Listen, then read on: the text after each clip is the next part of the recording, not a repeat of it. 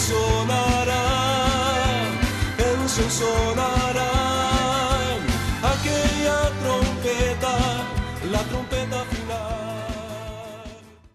La Iglesia de Cristo de los Ministerios Llamada Final en Phoenix, Arizona, presenta su programa Llamada Final. Conscientes de que vivimos los últimos tiempos y que la humanidad necesita escuchar la verdad eterna de Dios, presentamos el siguiente programa con el pastor José Arriaga. Con ustedes, el pastor José Arriaga con el mensaje de la palabra de Dios.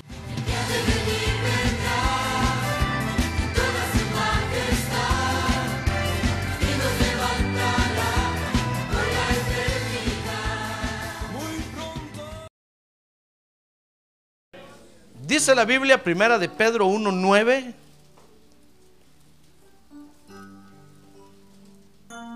Obteniendo como resultado de vuestra fe la salvación de vuestras almas. ¿Quiere leer en voz alta ese verso conmigo? A ver, leámoslo todos. Obteniendo como resultado de vuestra fe la salvación de vuestras almas. Ya ve que hay tiempo para todo. Amén. Muy bien. Quiero que vea conmigo en este verso, fíjese hermano, que hay un grupo de personas, dice ahí el apóstol Pedro, salvadas por la fe en Cristo.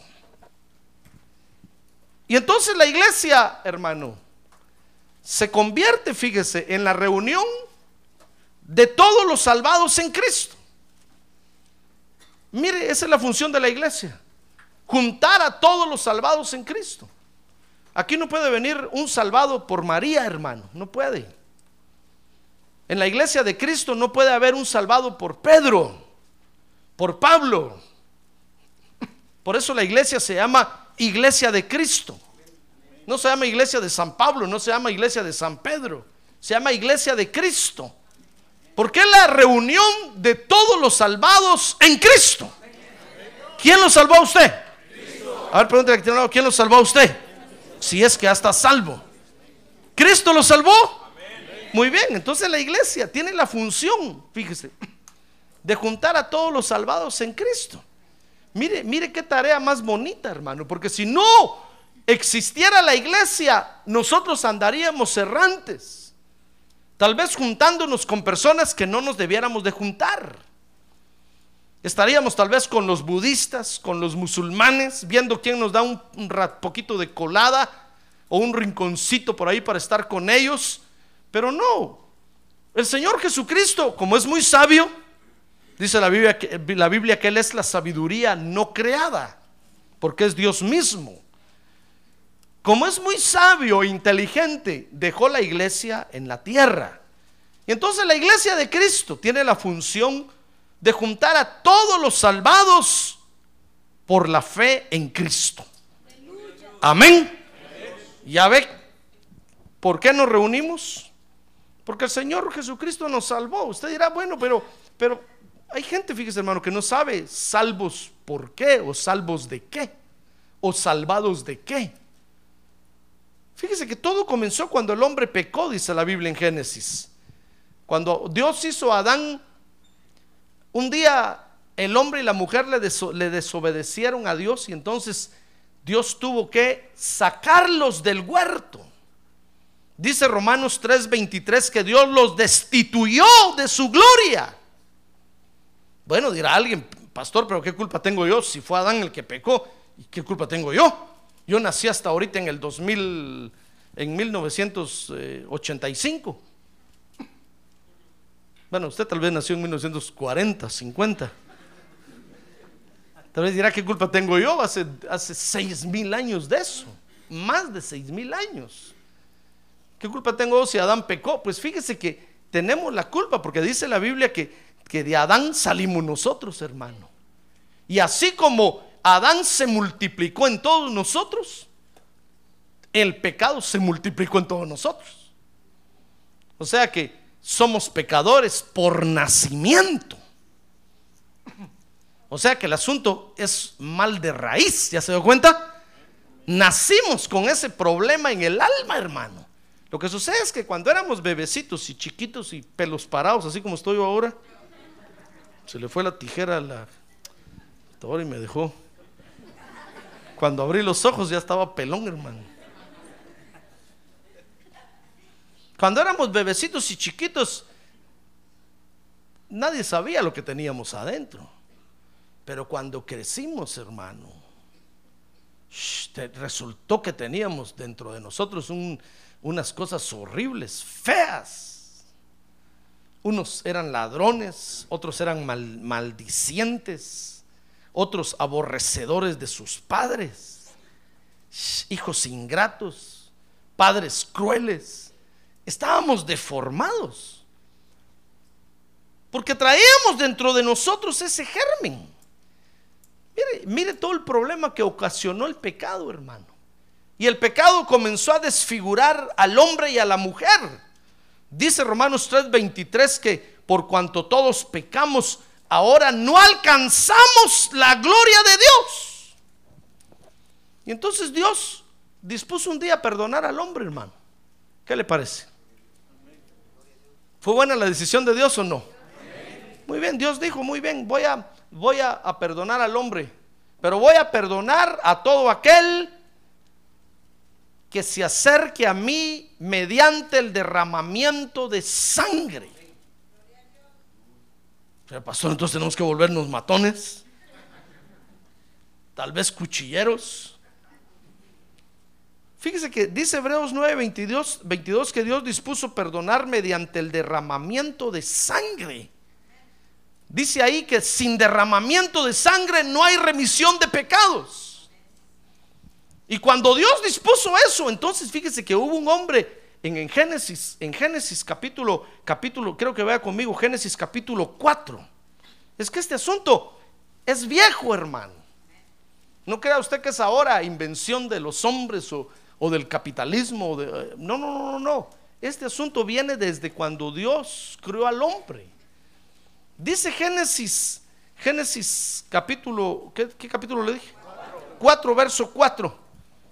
Que hubo un hombre que le entendió a Dios. Dice que también Abel, por su parte, trajo de los primogénitos de sus ovejas y de la grosura de los mismos.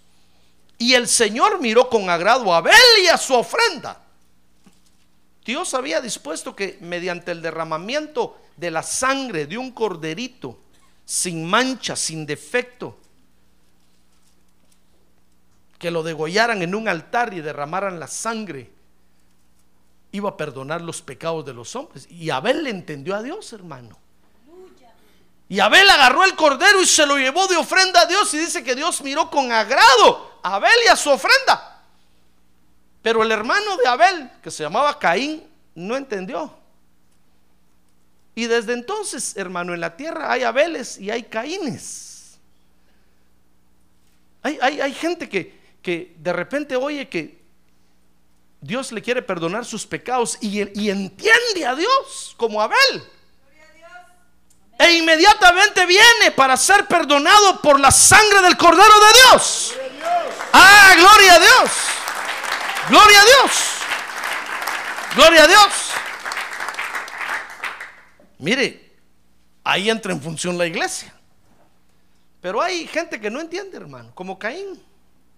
Dice que Caín llevó de los frutos de la tierra, porque Caín dijo, a mí que me importa que Dios diga que con derramamiento, ah, eso me hacen los mandados, yo voy a hacer lo que yo quiera, eh, Dios me tiene que aceptar. Caín dijo, la mayoría gana. Pero este asunto no es democracia, hermano, es teocracia, es lo que Dios diga que hay que hacer, no lo que los hombres digan. Y entonces Dios, a Dios no le gustó la ofrenda de Caín de haber dado un coscorrón y ha dicho, cabezón, ¿cuánto explicarte y no aprendes? Y usted sabe que Caín se enojó tanto que se, se vengó y mató a Abel. Desde entonces hay Abeles en la tierra que le entienden a Dios. Y hay Caínes que no le entienden a Dios, hermano. Por más que, que luchan y tratan. El Señor Jesús dijo, miren, yo soy la puerta y la puerta es estrecha, dijo. Y le dijo a los que lo seguían, procuren entrar por la puerta porque van a haber muchos que van a querer y no van a poder. se van a topar en los lados porque están muy gordos. Ustedes que están flaquitos y delgados, espiritualmente hablando, que son humildes de espíritu, pobres de espíritu, procuren entrar. Yo soy la puerta, dijo el Señor. Mire, hubo un hombre, desde el principio, hubo, hubo un hombre que le entendió a Dios. Y ahora mire todos los que le hemos entendido a Dios, hermano. Ah, gloria a Dios. Porque nosotros sí le hemos entendido a Dios. Pues Abel entendió a Dios y llegó el momento, fíjense, cuando Dios entonces instituyó, lo, instituyó como ley. Y entonces le dio la ley a Israel, dice Hebreos capítulo 9. Y entonces, hermano, por ley todo el que quería ser perdonado por Dios tenía que llevar un cordero para ser sacrificado y tenía que derramar su sangre para que fuera perdonado los pecados del ofrendante. Dice la Biblia en Hebreos capítulo 9, verso 18 que Moisés inició este ritual del perdón de pecados por el derramamiento de la sangre. Mire conmigo, Hebreos 9, 18. Dice ahí, por tanto, ni aún el primer pacto se inauguró sin sangre. Porque cuando Moisés terminó de promulgar todos los mandamientos a todo el pueblo conforme a la ley, tomó la sangre de los becerros y de los machos cabríos con agua, lana, escarlata e hisopo y roció el libro mismo y a todo el pueblo diciendo, esta es la sangre del pacto que Dios os ordenó. Entonces Dios lo instituyó como ley. Y desde entonces el pueblo de Israel debiera de estar sacrificando todavía corderos, hermano. Cuando usted va allá al Medio Oriente, a Israel, y los encuentra que están en un muro ahí, pegándole al muro, y usted les dice, bueno, ¿y el sacrificio? Dicen, ¿qué sacrificio? ¿No dice la ley de ustedes que sin derramamiento de sangre no hay remisión de pecados? ¿No saben contestar eso? No saben, ellos dicen, no, pero es que los rabinos ahora dicen que con ir a somatarse la cabeza al muro es suficiente. Pero no es lo que los rabinos digan, es lo que la ley de Moisés dice. No saben contestar eso. Y nosotros les decimos, nosotros sí sabemos por qué. Porque un día, fíjese hermano, Dios dispuso, dice la Biblia, enviar su cordero a la tierra. Porque se dio cuenta, fíjese que los hombres habían arruinado el, sacrificio del cordero, hermano. Fíjese que Dios se dio cuenta que, que los hombres traían corderos, lo peor de los corderos llevaban al templo. Entonces Dios dijo, no, no, no, yo les di, yo les, yo les dije que los iba a perdonar pero no están haciendo bien las cosas. Acuérdense que las cosas hay que hacerlas como se deben hacer, no como se puede. Dios no quiere que usted venga a la iglesia como pueda, hermano. Usted debe venir a la iglesia como debe de venir. ¿Comprende? Si quiere agradar a Dios. Dios nos está haciendo el favor de perdonar nuestros pecados, pero tenemos que ponernos las pilas, hermano. Ahora que tiene un lado, póngase las pilas, hermano. No se mande, no se mande. En todas las formas le estoy hablando. Pues cuando Dios vio que el pueblo de Israel, hermano, habían arruinado ya la tarea de las ofrendas, traían lo que querían. Así como nosotros a veces ofrendamos, cuando, cuando dice el pastor, bueno, vamos a recoger la ofrenda, se mete la mano a la bolsa y, y saca uno de a 50 y dice, el Señor reprenda al diablo. Saca uno de a dólar y dice, oh sí, Señor, aquí está mi ofrenda.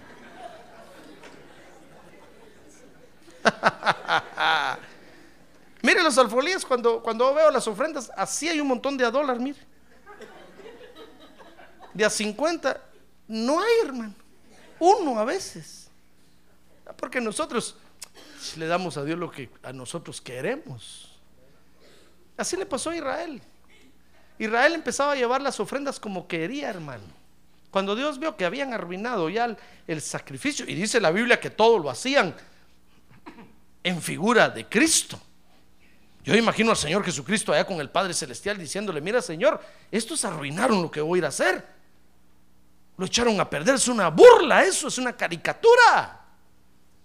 ¿Cómo dejas tú?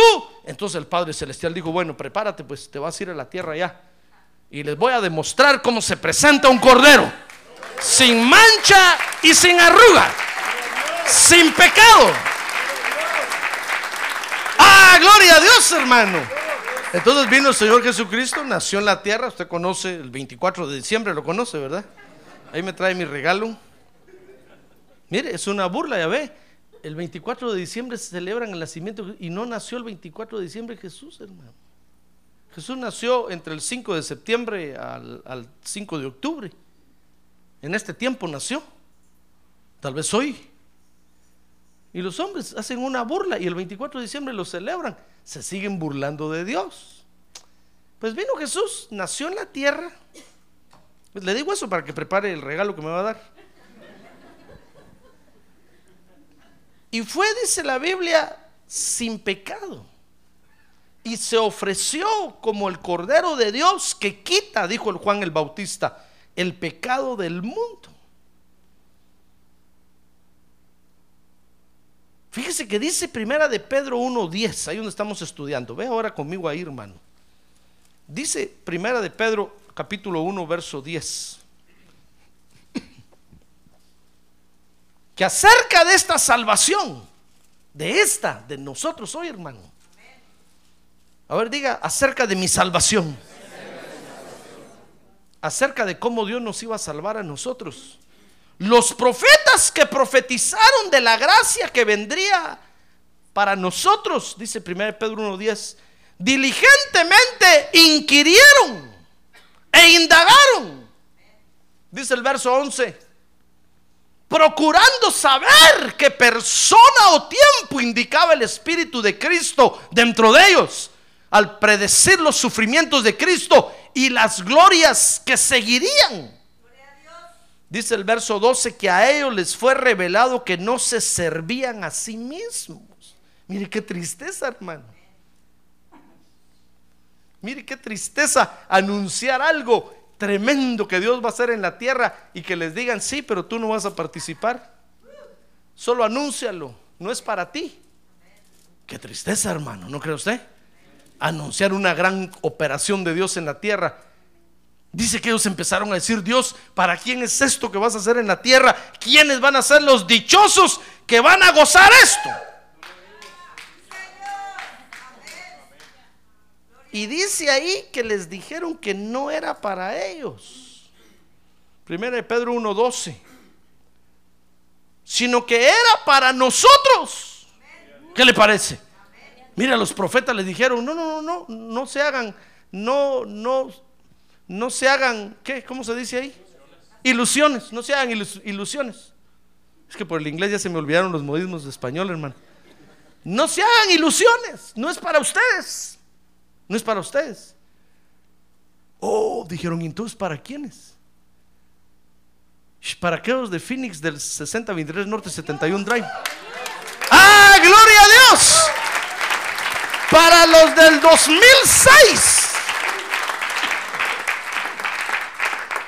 Y los profetas abrían los ojotes así asustados, hermano, queriendo haber saboreado, vivido lo que usted y yo hoy estamos viviendo. Entonces, ¿qué vivieron ellos, hermano? ¿Qué vivirían ellos? ¿Qué etapa tan difícil les tocaría pasar a ellos por la tierra, hermano? Que querían participar de esto. ¿A usted le parece bonito lo que está viviendo ahora en Dios o no? Imagínense, los profetas lo veían hermosísimo. Imagínense a Juan el Bautista, que fue el que presentó a Jesús, el último profeta de la ley. Dice que vivía vestido de piel de camello. Vivía en el desierto, en una cueva. Dice que comía langostas y miel silvestre. mire, qué vida esa, hermano. ¿Será vida eso? Pregunta que tiene a un lado, ¿será vida eso? Sí. Vivir alejado de la sociedad, apartado, esenio, ab- abstemio. No podía comer cualquier cosa. No podía beber cualquier cosa. No podía platicar con sus amigos. No podía ir a la escuela. No podía ir a trabajar. Mire, que, mire cómo vivían, con qué razón, hermano. ¿Verdad que estaba fea esa vida? A ver, diga, yo no quiero esa vida para mí. Sí, dígalo, yo no quiero esa vida para mí. ¿Sabe? Porque después apa- apareció Jesús en la tierra, hermano. Y dice que Jesús tenía un montón de amigos, hermano. A todos les hablaba, era amigo de todos. Dice que comía con todos y bebía con todos. Y entonces le decían el comelón y bebedor de vino. Pero sin pecado. ¿Qué le parece? Esa vida sí nos gusta, ¿verdad? A ver, diga, esa vida es la que quiero para mí. La vida de Jesús es la que quiero para mí. Y usted lo puede leer en, su vida, en, en los evangelios, hermano. Andaba por todas partes, a donde lo invitaban iba. Era amigo de pecadores y de publicanos. Mire, cuando los profetas vieron eso, dijeron, ¿para quién es eso? ¿Por qué nosotros tenemos que vivir escondidos sin poder hablar con nadie? Vestidos de piel de camello. Y mire, y Jesús no, Jesús andaba vestido como todos los, como todos los discípulos. Dice la Biblia que andaba con una túnica lujosísima, hermano. Una túnica que no tenía costura, así como este mi saco, mire, sí. Solo que sin panza. Dice que era tan hermosa la túnica que cuando los soldados la vieron al pie de la cruz, se la arrebataron, hermano, y se empezaron a pelear entre ellos. Y entonces echaron, dice que dijeron, partámosla. Y uno dijo, no, no tiene costura. Es- Esto, esto es túnica de un millonario. Mire cómo vivía Jesús. Yo no sé por qué dicen que Jesús era pobre, que no tenía donde, claro que tenía donde vivir, hermano. Dice la Biblia que la gente le daba de su dinero para que predicara. Y tenía un grupo de mujeres especiales que le servían y le daban de su dinero. Eran hijas de gente pudiente, eran hijas de, perdón, mujeres de gente pudiente de ese tiempo. Dice Lucas capítulo 8. Y le daban de su dinero. Lo que pasa es que el tesorero era un ladrón y era Judas. Dice la Biblia que Judas se robaba el dinero, hermano. Y Jesús no le decía nada porque el Señor sabía que Judas estaba condenando. Mire qué cosa terrible, hermano.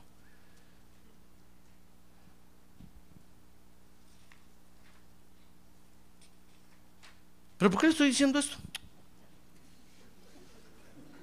Déjeme que regrese al asunto.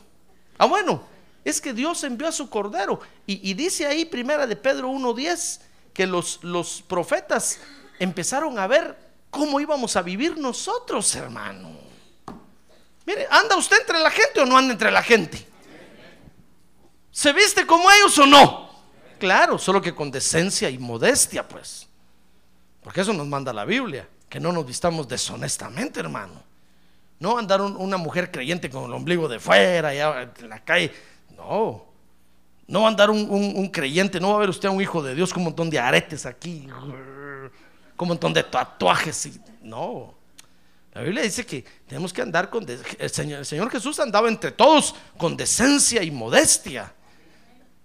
No andaba haciendo desórdenes y relajos, y no, no, no. Pero andaba entre todos y convivía con todos. Cuando los profetas vieron esa vida, dijeron, ¿quién? ¿Para quién es eso? Y entonces dice ahí, primera de Pedro 1, 1.12, que les dijeron, no es para ustedes. Dice que dijeron, queremos participar. Y les dijeron, ñaca, ñaca. Que quiere decir nel, pastel. Que quiere decir naranjas. Que quiere decir no en todos los idiomas y lenguas para que todos comprendan. Les dijeron, no, no, no, no es para ustedes, no van a participar ustedes. Y entonces dice Primera de Pedro 1:12 que aún los ángeles, hermano, mire, dice ahí, dice que a ellos les fue revelado que no se servían a sí mismos, sino a vosotros en estas cosas que ahora os han sido anunciadas mediante los que les predicaron el Evangelio por el Espíritu Santo, enviado del cielo. Y dice ahí, cosas a las cuales los ángeles anhelan mirar. Mire, aún los ángeles del cielo, hermano, se andan preguntando uno a otro, ¿qué onda con estos? ¿Por qué Dios los ama tanto? ¿Por qué Dios está trabajando con ellos? ¿Sabe usted que dice la Biblia que los ángeles nos ministran, verdad? Aquí en la iglesia nosotros creemos en la ministración de ángeles. No, no que son seres a quienes tenemos que clamar y pedir, no, no, no, no. Pero Dios los envía, dice la Biblia, para, para ayudarnos y fortalecernos. Por eso las mujeres se cubren la cabeza, dice la Biblia, a la hora de orar y profetizar, por causa de los ángeles. No porque sea costumbre del Medio Oriente, porque sea de los talismanes o de esos, no. Dice la Biblia que es por causa de los ángeles. Porque nosotros creemos en los ángeles y que vienen a nuestros cultos para ministrarnos. ¿Sabe? Aquí están los ángeles esta noche. ¡Ah, gloria a Dios! Aquí están porque el Señor los envía para ministrarnos. A ver, quiere levantar su mano y decirles bienvenidos ángeles. Aunque no hay lugar para que se sienten hoy, pero quédense de pie. Porque cuando usted no viene, ellos se sientan ahí. Y se sientan a escuchar la palabra de Dios, hermano. Nosotros creemos en la administración angélica. Por eso las mujeres en la iglesia se cubren la cabeza. En las iglesias donde no creen en la administración de ángeles, las mujeres no se cubren. Porque dice la Biblia que es por causa de los ángeles que las mujeres se deben de cubrir. Nosotros los hombres, dice la Biblia, que por causa de los ángeles tenemos que descubrirnos la cabeza. Por eso hasta medio pelón me ve usted a mí.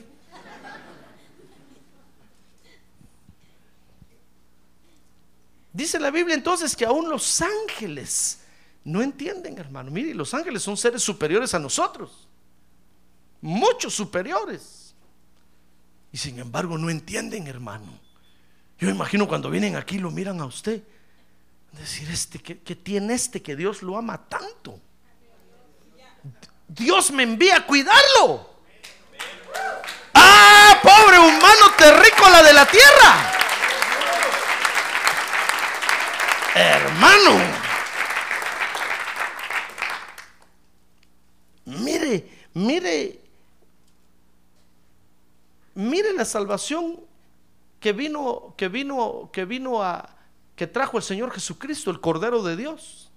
Dios envió a su Cordero. Y entonces los profetas querían participar, no los dejaron. Los ángeles anhelan mirar. Dice Romanos 3, 24 y 25. Quiero que vea ese verso conmigo. Porque ahí el apóstol Pablo Romanos capítulo 3, verso 24, dice que solo somos justificados gratuitamente, free, gratis, grolis,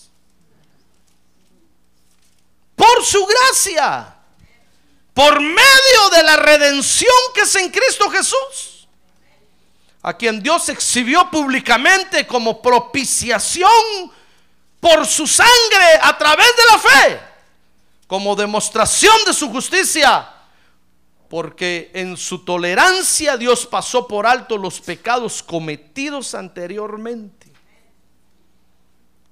Entonces el apóstol Pablo dice, miren hermanos, esta salvación que hoy estamos participando nosotros es únicamente a través de la sangre de Cristo. Por eso somos los salvados en Cristo, hermano. Porque hemos aceptado que Cristo es el cordero que Dios nos proveyó para que seamos perdonados de nuestros pecados. Ah, gloria a Dios. Démosle un buen aplauso al Señor. Gloria a Dios. Porque todo lo hizo Él. Por eso somos los salvados en Cristo. Y por eso nos reunimos en la iglesia. Porque hemos entendido que no teníamos cordero para ofrecer. por más que nos hubiéramos esforzado, nunca hubiéramos traído un cordero perfecto delante de Dios. Hubiéramos arruinado al cordero. Tal vez de su casa lo hubiera agarrado usted bien y en el camino algo le hubiera dado al cordero usted y lo hubiera enfermado, hermano. Y al traerlo aquí para degollarlo y derramar la sangre, Dios hubiera visto con desagrado eso, hubiera dicho, este arruinó al cordero en el camino. Porque nosotros, fíjese hermano, el pecado, el, ¿sabe usted que el pecado lo echa a perder todo, verdad? Y el pecado está dentro de nosotros, ese es el problema. No está afuera, está dentro. Por eso, aunque usted se tape los ojos y, no mire nada, el problema está dentro de usted.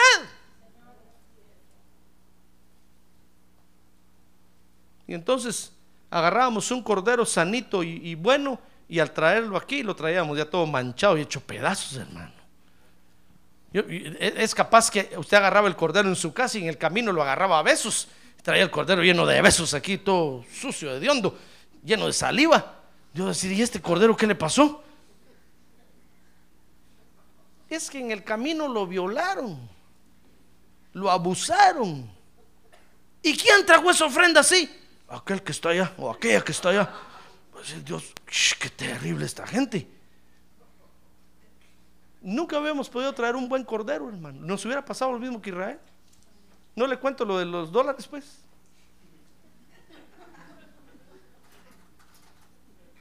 Pero cuando Dios dijo, voy a dar mi cordero para todo aquel que lo quiera tomar, nosotros levantamos la mano y dijimos, yo quiero ese cordero, yo lo quiero porque yo nunca voy a poder presentar un buen cordero. ¡Ay! Nos agarramos del cordero de Dios, que quita el pecado del mundo. Y ahora mediante su sangre hemos sido perdonados, hermano. Mire, todos los que estamos aquí somos la reunión de los salvados en Cristo si hay alguien aquí que no ha sido salvado en Cristo, I'm sorry, cuánto lo siento, se confundió de lugar. No es aquí su lugar. Porque aquí solo estamos los salvados en Cristo. Yo no estoy diciendo que Cristo ya nos salva. Claro que sigue salvando. Si usted quiere ser salvado en Cristo también, esta es una buena oportunidad para salvarse. Pero esta es la reunión de los salvados en Cristo. Aquí no va a oír usted otra cosa sino solamente hablar de Cristo. ¿Verdad, hermanos? Amén. Aquí no va, no a oír que esta hermana pela que hermana que fíjate que me hizo. Que, no, aquí solo hablamos de Cristo. Solo hablamos del Cordero de Dios. Mire, dice este hermano que cuando el Señor lo llevó al cielo, hermano, algo que le sorprendió a él es que allá todos solo hablan de Cristo. Y que cuando alguien dice algo de Cristo, dice que todos gritan, gloria a Dios. Y dice que el gloria a Dios se riega porque otros allá oyen y dicen, gloria a Dios, gloria a Dios, gloria. Al ratito todos están gritando, gloria a Dios. Y él se quedó asustado, hermano. ¡Ah, gloria a Dios! Mire qué lugar tan precioso. Dice que él dice que estaba hablando con alguien así, cuando de repente empezó a oír una bulla, alabanzas, gloria a Dios, aleluya, gloria a Dios, el Cordero, gloria a Dios, gloria. Cuando dice que se volteó, miró que el Señor venía caminando hacia allá y todos, todos hermanos gritaban, gloria a Dios, gloria a Dios, gloria a Dios. Cuando iba pasando, gloria a Dios, gloria a Dios, hasta que llegó a donde él estaba. Ah, hermano. Es que es, es que es la congregación de los salvados en Cristo. Por eso cuando aquí alguien habla mal de otro, se confundió el lugar. ¿No será que a usted lo salvó Mahoma? Porque esos son los que quieren matar a la gente, hermano. ¿No será que a usted lo salvó Buda? Y se confundió el lugar. ¿No será, ¿no será que lo salvó Guadalupe? Y se confundió el lugar, hermano. Porque aquí, los salvados en Cristo, solo hablamos de Cristo. Solo eso sabemos hablar. Solo para eso nos reunimos. Para glorificar el nombre del Señor y para escuchar su palabra. ¡Ah, gloria a Dios! A ver, diga, gloria a Dios. Ahora dice el apóstol Pedro ahí, ahora vea conmigo ahí Pedro capítulo 1, estudiamos ya esto hermano. Entrémosle porque ya nos agarró la tarde. Dice, dice el apóstol Pedro que esta salvación en Cristo, fíjese, mire por qué los ángeles quieren mirar y mire por qué los profetas querían participar, hermano. Porque esta, esta, esta salvación en Cristo, dice el apóstol Pedro ahí, es una triple operación de Dios. Mire, cuando, cuando Dios le dio la ley al pueblo de Israel, no fue Dios el que se la dio, hermano. Dice la Biblia que Dios le delegó esa función a los ángeles. Y entonces los ángeles dijeron, muy bien Dios, con mucho gusto, nosotros vamos a poner firmes a este pueblo. Y los, los ángeles redactaron los diez mandamientos, redactaron toda la ley. Y se la dieron en el monte Sinaí a Moisés. Por supuesto que venían en el nombre de Dios. Es como que Dios mismo se lo estuviera dando. Pero dice la Biblia que era, fue dada por medio de ángeles. Mire, los ángeles, hermano, con el perdón de todos los angelitos que están aquí, se pasearon en Israel. Porque como los ángeles no son humanos, no entienden nuestras debilidades. Le dieron una ley tan dura a Israel, hermano, que dice la Biblia que nadie la pudo cumplir, ni Moisés. Mire qué cosa terrible, con qué razón los profetas eh, querían saber qué está pasando ahora aquí. Porque ahora, hermano, Dios le dijo a los ángeles, miren ángeles, gracias por su servicio, pero me di cuenta que ustedes son muy drásticos. No tienen misericordia. Entonces Dios mismo dijo, yo la voy a hacer, yo mismo, esa nueva operación, yo mismo la voy a hacer. Para perdonar los pecados de los hombres. Ah, hermano. ¿Con qué razón los ángeles anhelan mirar qué onda con nosotros, hermano? Si Dios mismo está metiendo las manos en el fuego. Los ángeles dicen, ¿qué corona tienen estos? ¿De dónde salieron? ¿Por qué Dios mismo está metido en el asunto? ¿Por qué nos hizo ahora a un lado a nosotros? Mire, le digo que los ángeles nos ministran, ¿verdad? Sí, necesitamos su ministración. A ver, diga, Señor, yo necesito la administración de tus ángeles. A ver, levante su mano en alto y dígale, Señor, yo necesito la administración de tus ángeles. Baje su mano. Necesitamos que nos cuiden. Dice la Biblia que el ángel de Jehová campa alrededor de los que le temen y los defienden. Necesitamos su ayuda, su auxilio. Pero los hicieron a un lado, hermano. Mire, dice primera de Pedro 1, capítulo 1, verso 1. Apóstol de Jesucristo, a los expatriados de la, disper- de la dispersión en el Ponto, Galacia, Capadocia, Asia y Bitinia, porque la iglesia estaba esparcida ya por todo ese tiempo a causa de la persecución en ese tiempo. Dice el verso 1, elegidos. Mire, aquí está la triple operación, hermano. Elegidos según el previo conocimiento de Dios Padre. Mire, mire qué operación de Dios. Primero, primero actuó Dios el Padre con su presencia, con su previo conocimiento. A ver, diga, previo conocimiento. Para elegirnos, hermano. ¿Qué le parece? Dice la Biblia en Hebreos, ¿a cuál de los ángeles Dios le dijo alguna vez, hijo mío eres tú? Yo te he engendrado hoy a ninguno. Los ángeles no son hijos de Dios, son una creación de Dios. Pero ¿qué le parece que a usted sí le dice, hijo mío eres tú? Yo te engendré hoy. Tú eres mi hijo, tú eres mi hijo, yo soy tu padre. ¡Ah, gloria a Dios, hermano! ¿Con qué razón los ángeles, hermanos, se quedan, se les cae la baba? Los ángeles dicen, y estos, shh, qué, abusivos, ni conocen el cielo. ¿Conoce usted el cielo? ¿Va que no? Pues así como está ahorita. Antes sí lo conocía, pero así como está ahorita, ¿va que no lo conoce? Ni, ni yo. Mire, ¿conoce usted al Señor Jesucristo? ¿En persona? ¿Verdad que no? En espíritu sí, pero en persona no. Imagínese, hermano. Los ángeles dicen, "Y estos ni conocen al Hijo de Dios. Y el Padre los llama hijos. Ah, gloria a Dios, hermano. Emocionese conmigo esta noche. Ahora diga, gloria a Dios. Mire la operación de Dios el Padre.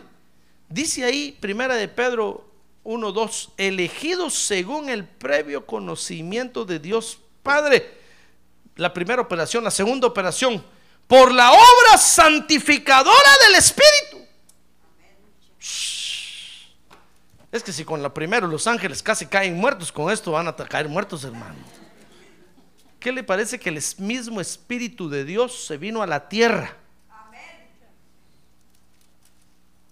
Y no solo vino a la tierra, sino que se vino a vivir dentro de usted. ¡Ah, gloria a Dios! Se vino a vivir dentro de, dentro de mí. No le digo que el pecado está dentro de mí. Pues ¿qué le parece que Dios se vino a vivir dentro de mí? Dios dijo, sabes, yo te voy a salvar y te voy a santificar. Y aunque sé que el pecado y la maldad están viviendo dentro de ti, yo me voy a meter dentro de ti para pelear contra ellos ahí. Cara a cara. Ese va a ser el campo de batalla. Ah, gloria a Dios, hermano.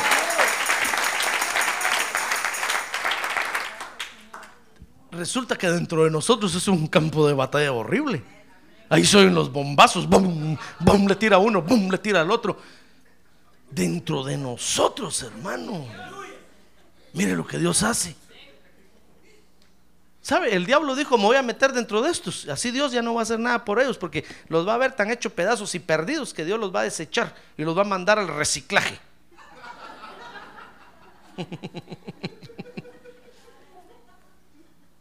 Pues cuando Dios vio eso, dijo, ja, qué inteligente es el diablo, ¿verdad? Se metió a vivir dentro de estos. El mal se metió a vivir dentro de estos. Dijo Dios, yo voy a ser más inteligente. Me voy a meter y voy a hacer de ellos mi casa, mi morada. ¡Ah, hermano! ¡Qué cosa terrible! ¿Con qué razón cuando los profetas veían eso, los profetas decían, métete en mí Dios? Dios le dijo, no, no, no, no, no, no te toca a ti.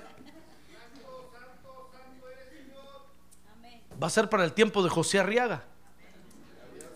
Y los profetas miraban en visión y decían, pero ese José Arriaga es un bandido, ese es un pecador, ese no tiene cara de pastor. Y Dios le dijo, sí, pero yo, a mí me plujo, yo, eso quiero hacer yo. Y dentro de él me voy a meter y lo voy a cambiar y lo voy a hacer una nueva criatura. Ah, qué cosa más hermosa, hermano. ¿Sabe? Lo que el diablo estaba esperando es que Dios dijera, ah, no, ese José Arriaga está lleno de pecado, lleno de maldad, es el corazón lo tiene ennegrecido. No, tírenlo al infierno, recíclenlo ahí. Pero ¿sabe qué dijo Dios? No. De ese material que está echado a perder, yo voy a hacer un nuevo material. No hay necesidad de reciclarlo, no hay necesidad de hacer nada. Ahí adentro yo lo voy a hacer nuevo. ¡Ah, gloria a Dios! ¡Qué cosa terrible, hermano! Mire lo que estamos viviendo hoy en carne propia. ¿Con qué razón a veces se nos quita el sueño, hermano? Sí, qué cosa terrible está pasando dentro de nosotros.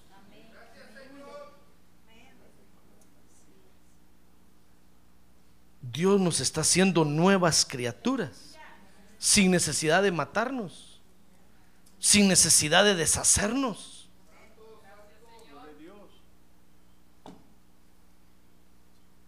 Y sabe, lo más terrible de todo es que esos mismos ojos que tiene usted ahorita, esos va a tener por toda la eternidad.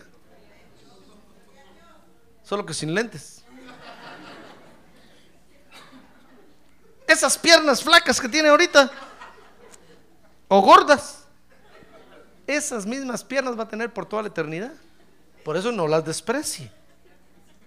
¿Usted cree que Dios le va a dar otro cuerpo? Dice la Biblia que este cuerpo solo lo va a transformar.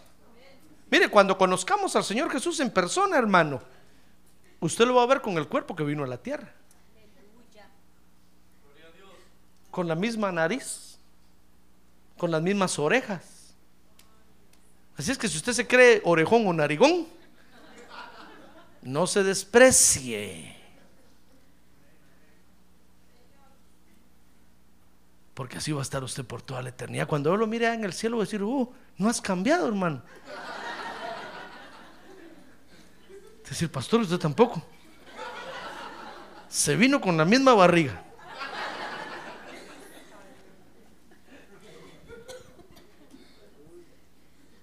Mire la- las cosas que va a hacer Dios, hermano. ¿Con qué razón los ángeles y los profetas se quedaron admirados cuando vieron? Dijeron, ¿será que Dios va a hacer eso? Yo me imagino que a veces escribían sin creerle a Dios diciendo, no, no, esto está, esto está muy de una vez, muy de película. Parece Matrix recargado.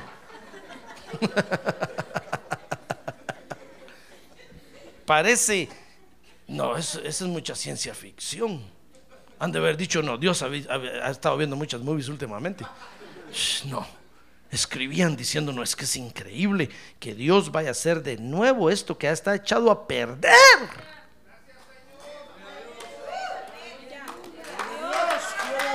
¡Ah, gloria a Dios! ¡Gloria a Dios! Elegidos por el previo conocimiento de Dios el Padre. Dice el verso 2. Santificados por la obra santificadora del Espíritu. Para obedecer a Jesucristo y ser rociados con su sangre. Mire la tercera operación, hermano.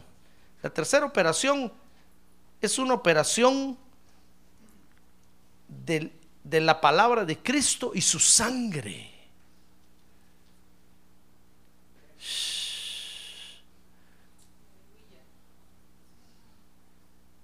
La sangre de Dios, hermano. ¿Sabe que la sangre que Jesús derramó en la cruz del Calvario no era sangre humana? Esa no se la dio María. Las mujeres no le transmiten sangre a los niños en el embarazo. Es el esperma masculino el que les provee la sangre. Cuando Jesús derramó su sangre en el Calvario, era la sangre de Dios, hermano. Por eso cuando Jesús resucitó, lo primero que hizo fue ir a recoger toda su sangre, porque no es cualquier sangre, hermano. Son mentiras de que María está con un trapo ahí lavando la sangre de Jesús y son mentiras, hermano. Jesús fue a recoger hasta su última gota de sangre porque dice la Biblia que después la tenía que llevar al lugar santísimo del cielo. Y allá está su sangre ahorita intercediendo por usted y por mí. Delante del Padre Celestial está toda la sangre del Cordero de Dios. ¡Ah, gloria a Dios! Dice la Biblia que la sangre no va a heredar el reino, pero la sangre de Cristo sí está allá, porque no es sangre humana, hermano. Mire, la tercera operación. ¿Ya ve por qué a los ángeles se asustan? Porque tremenda obra de Dios, hermano. Dios nunca lo había hecho. Pero como el diablo se volvió agresivo, Dios se volvió más agresivo.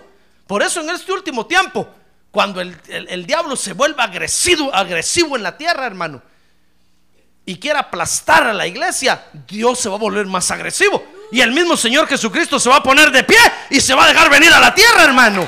Ah, gloria a Dios para levantar a su iglesia. Gloria a Dios.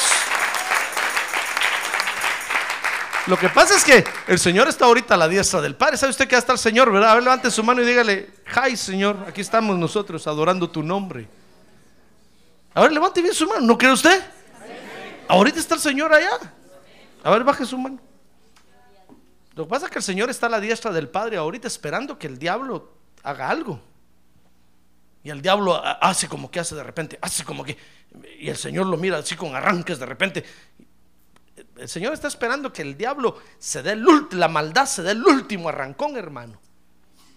Y entonces cuando el Señor vea que se pone agresivo en la tierra, entonces el Señor se va a dejar venir para rescatarnos a nosotros. Ahora, esa triple operación, fíjese, dice ahí Pedro, se ve en la tierra, hermano. Es que esto es lo bonito. No es algo que ocurre en las nubes o en saber dónde. Ocurre en nuestra vida. Y dice el apóstol Pedro ahí que se ve aquí en la tierra. Mire, dice Primera de Pedro 1:3 que se ve mediante el nuevo nacimiento. Usted ya nació de nuevo, ¿verdad? Se ve. Porque nuestra vida cambió, hermano. Dice Primera de Pedro 1:3 que se ve mediante la esperanza viva que nos pusieron en el corazón. Porque ahora sabemos para dónde vamos, hermano. Ya no nos da miedo morir. Porque sabemos para dónde vamos. Mira, yo, no estoy diciendo que a la hora de la muerte no le van a temblar las mandíbulas a usted. No, no, no. Le van a temblar. Le profetizo aquí. Se va a poner usted a decir, no, no me quiero morir, no me quiero morir. Pero es que es algo natural del- del cuerpo humano. Pero tenemos una esperanza viva de que no vamos a quedar en la tumba para siempre. Dice la Biblia que a la final trompeta los muertos en Cristo resucitarán primero. Y esa es nuestra esperanza, hermano. Que al venir el Señor Jesucristo a la tierra, a nosotros, bueno, los que vayan a la tumba, los va a levantar primero. Yo voy a estar vivo. Al día que tiene a un lado, yo voy a estar vivo, hermano. Yo voy a estar vivo. Entonces se ve en el nuevo nacimiento, se ve en la esperanza viva, dice 1 Pedro 1.5, que se ve mediante la protección de Dios. Mire, mire esto, 1 Pedro 1.5. Sh, Esto está bonito, hermano. Este cassette lo voy a comprar yo. Dice primera de Pedro, usted dirá, pastor, yo ya me dormí. ¿Cuánto lo siento se lo perdió? Pero esto está emocionante. Mire, 1 Pedro 1.5 dice, dice que somos protegidos por el poder de Dios. Mediante la fe. Para la salvación que está preparada para ser revelada en el último tiempo. ¡Ah, gloria a Dios! Hermano.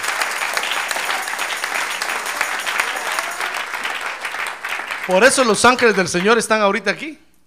Porque los mandan para protegernos, hermano. Usted tal vez le dice, Dios, ya me quiero morir. ya me-". Y Dios dice, no, todavía no.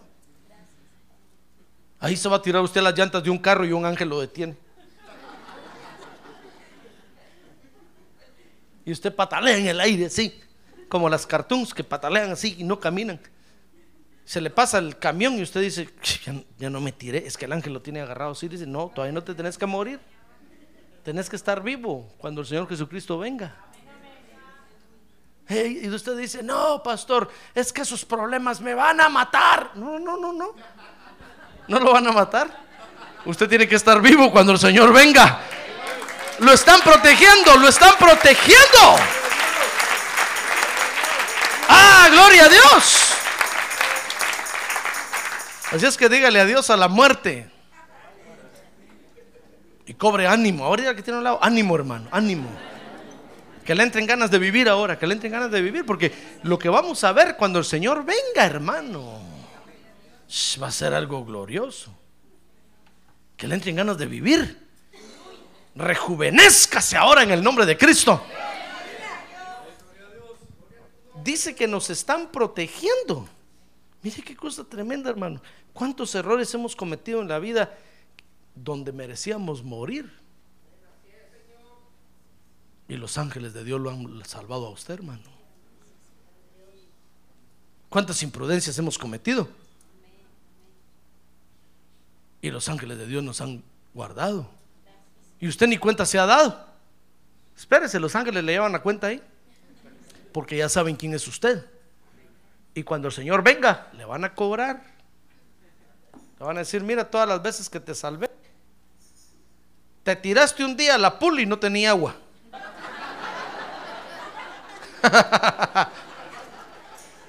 ¿Quién puso el agua en la pool rápido? Yo, va a decir el ángel.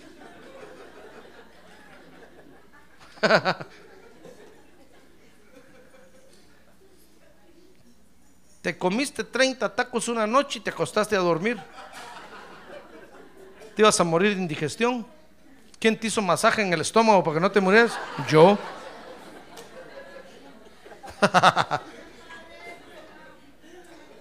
De veras.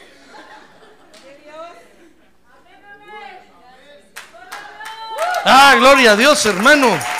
Gloria a Dios.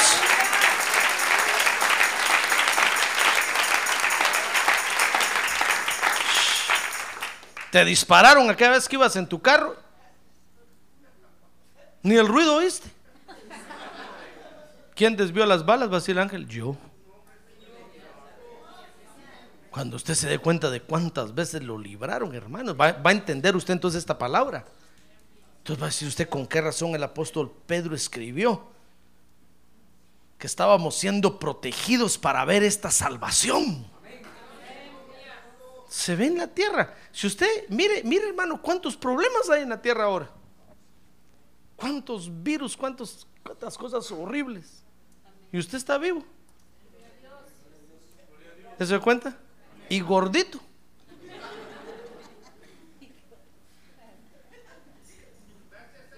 Es que lo están protegiendo, hermano.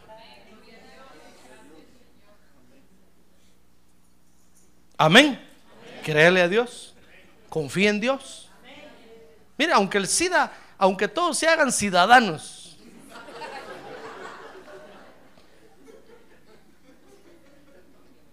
A ver, diga, a mí no llegará. A ver, diga, a mí no me tocará. Dice la Biblia, caerán mil a tu diestra y diez mil a tu siniestra, mas a ti no llegará.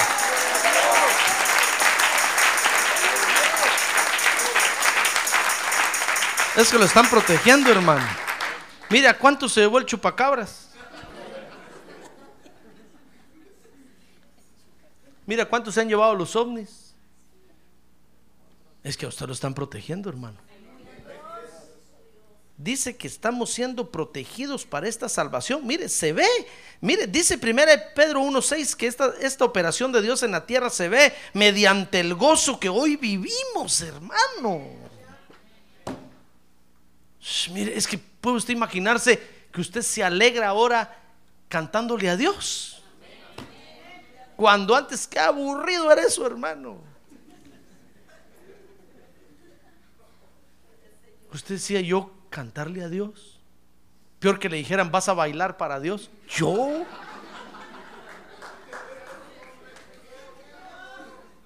Usted se imaginaba bailando la cucaracha, el puente roto, cualquier cosa pero para Dios. Mire, el gozo que hoy vivimos es producto de esta operación de Dios. Y dice Primera de Pedro 1:4 que esta esta operación de Dios tiene repercusiones eternas. Mire, dice Primera de Pedro 1:4, vea conmigo. Con esto voy a terminar. Dice que Dios hizo esta operación en nosotros, dice 1 Pedro 1.4, para que ahora obtengamos una herencia incorruptible, inmaculada, y que no se marchitará, reservada en los cielos para nosotros. Gloria a Dios. A ver, diga, gloria a Dios. Mire lo que Dios está haciendo hoy por usted. ¿Y quién es usted? Eso se preguntan los ángeles, eso se preguntaban los profetas. ¿Será del linaje de David? Ni linaje tiene. No sabe si es maya o si es azteca, no sabe si es cara de español tiene. No sabe qué es. Nosotros no sabemos qué somos, hermano. Somos una generación X. Somos resultado de una mezcolanza. Algunos dicen que los españoles que vinieron aquí realmente eran judíos. A saber, hermano. Ni genealogía tenemos. Tal vez usted ni se acuerde de su abuelo. Los profetas preguntaban y decían, ¿tiene genealogía real? No es hijo de Juan Carlos de Borbón, del rey Juan Carlos de Borbón, ¿no? Ni siquiera de la, de la, de la princesa. ¿Cómo se llama aquella princesa que engañó a, Cortés? ¿La qué? Mariana. La Malinche. Ni siquiera hijo de la Malinches. Porque si fuera hijo de la Malinche dirían pues tiene raza azteca o maya. Parece que era maya. pues, maya. Somos producto de una mezcolanza. ¿Con qué razón los profetas decían, Dios, ¿por qué vas a hacer esto en este? Nosotros tenemos sangre real, tenemos genealogía, venimos de nuestro padre Abraham, pero este, hermano, y los ángeles se asustan y dicen, mire, por eso con esto sí voy a terminar, 1 Pedro 1.13. Es que no me dan ganas de terminar porque lo veo a usted muy atento, hermano. Ya despertó. Gloria a Dios. Ya despertó. Dice 1 Pedro 1.13. Con esto voy a terminar. Por tanto, dice Pedro, oigan hermanos, ceñid vuestro entendimiento para la acción. Amén. Amén. Pongámonos las pilas, hermano. Lo que Dios está haciendo hoy con nosotros jamás lo hizo nunca. Nunca. Mire, los ángeles son las criaturas más antiguas que Dios tiene. Y ellos han visto todo lo que Dios ha creado.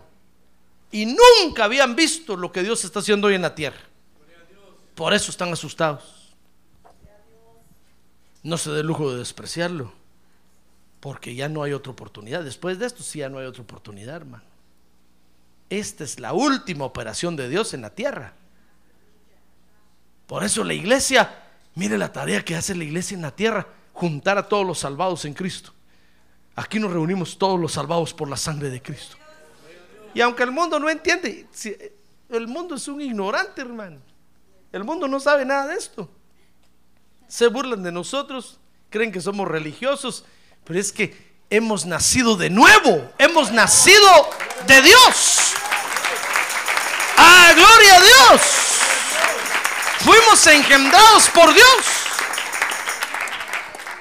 Y mediante ese nuevo nacimiento ahora somos salvados en Cristo.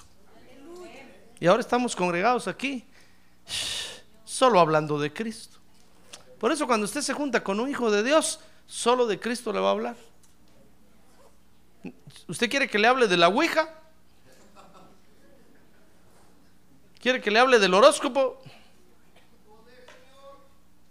Solo sabemos hablar de Cristo, del Cordero de Dios. Es nuestra atracción, es nuestra razón de ser. Es, es todo para nosotros, hermano. Amén. Por eso cuando usted quiera oír de Cristo, venga aquí. Cuando quiera oír de, de- de las estrellas, de cómo está el tiempo mañana, váyase allá a otro lado. No es aquí. Aquí solo va a oír de Cristo, del Cordero de Dios, de la sangre de Cristo, de la operación que está haciendo en nosotros, del trabajo que sigue haciendo en nosotros. Hasta cuando regrese a la tierra otra vez. Amén. Cierre sus ojos, hermano. Amén. Por eso decía el apóstol Pedro, hermanos, ciñanse los lomos de su entendimiento, como quien dice, por favor, entiendan, entiendan, no sean como Caín, que no entendió. Abran un poquito su mente y vean lo que Dios está haciendo por ustedes. Muchos quisieron esta oportunidad y no se las dieron, hermano. Y a usted Dios se la da hoy. ¿Cree usted que está muy pesado venir a la iglesia para adorar a Dios? ¿Cree usted que es mucho darle su corazón a Dios? Muchos quisieron esta oportunidad, aún los ángeles. Y Dios se las negó. Seamos como Abel, hermano, que entendió a Dios inmediatamente y fue redimido con la sangre del cordero. Para eso ciñamos los lomos de nuestro entendimiento para la acción, para la acción, para servirle a Dios, para adorar a Dios, para buscar a Dios por esta salvación tan grande que nos dio. Yo quiero que le demos gracias a Dios. ¿Quiere ponerse de pie?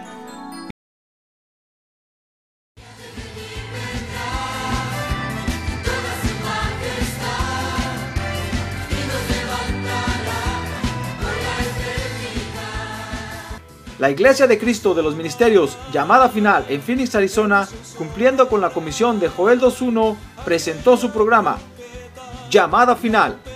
Esperamos que nos vuelva a sintonizar la próxima semana a la misma hora por esta emisora. Los invitamos a nuestras reuniones en el 6023 Norte 71 Drive, esquina con Bethany Home Road.